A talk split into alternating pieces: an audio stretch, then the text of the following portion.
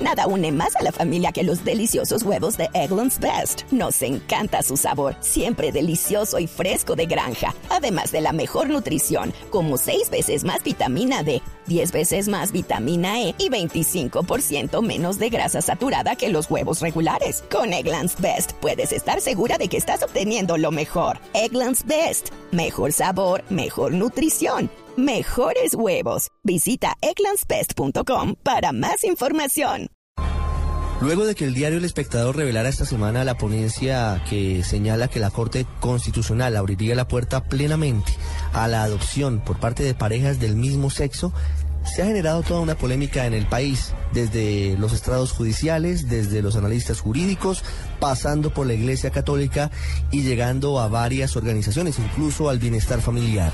Rocío Franco nos cuenta en qué van las discusiones acerca de este delicado y polémico tema en la Corte Constitucional. El tema de la adopción para parejas del mismo sexo tiene dividida la Corte Constitucional, pero no solamente ese alto tribunal, sino a todo un país. Hay una ponencia que tiene dividida la Corte, es la del magistrado Jorge Iván Palacios. Hay que señalar que él señala textualmente en esta ponencia, restringir la adopción para parejas del mismo sexo en términos universales responde a prejuicios y estereotipos constitucionalmente inadmisibles derivados de la orientación sexual. Para unos magistrados, cuatro por lo menos, esta posición debe adoptarse, pero para otros cuatro no. En la próxima semana, los magistrados tendrán que analizar la situación y entrar a votar definitivamente. Si se mantiene el empate, la situación es que se irá con jueces, se suspenden los términos y se alargará el tema. Pero el debate está a flor de piel. La Iglesia se opone rotundamente a esta iniciativa. Durante esta semana, Daniel Falla, el secretario de la conferencia episcopal, se pronunció frente al caso. Lo que ha avalado la Corte Constitucional es para un caso particular que no se extiende a ningún otro caso ni de la posibilidad. Simplemente ha sido un manoseo que ha hecho la Corte Constitucional de la Constitución Nacional, simplemente para un caso específico y que no,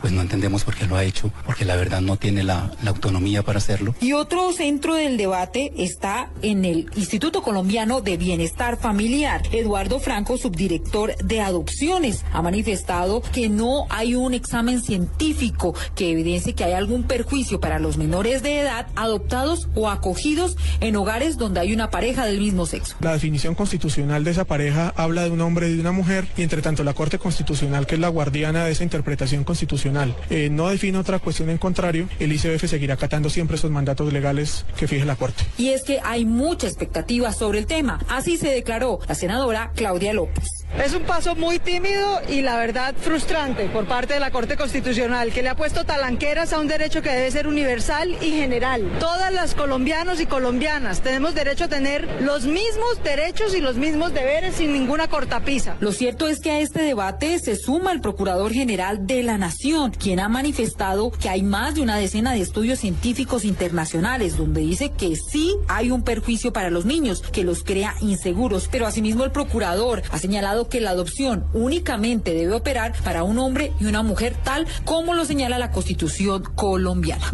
Lo cierto es que el próximo miércoles habrá alguna definición, habrá con jueces o si definitivamente ya existe un fallo. Para el radar, Rocío Franco, Blue Radio. En el radar de Blue Radio, lo que dice la gente. ¿Qué dice la gente? ¿Qué dicen los oyentes, los colombianos acerca de esta posibilidad? Recientemente se había habilitado la posibilidad por parte de la Corte Constitucional para que las parejas del mismo sexo lleguen a tener una adopción únicamente si el niño o la niña que va a ser adoptado es hijo natural de una de las personas de esta pareja. Ahora se abre la posibilidad para que no haya ningún tipo de limitantes en esa modalidad de adopción.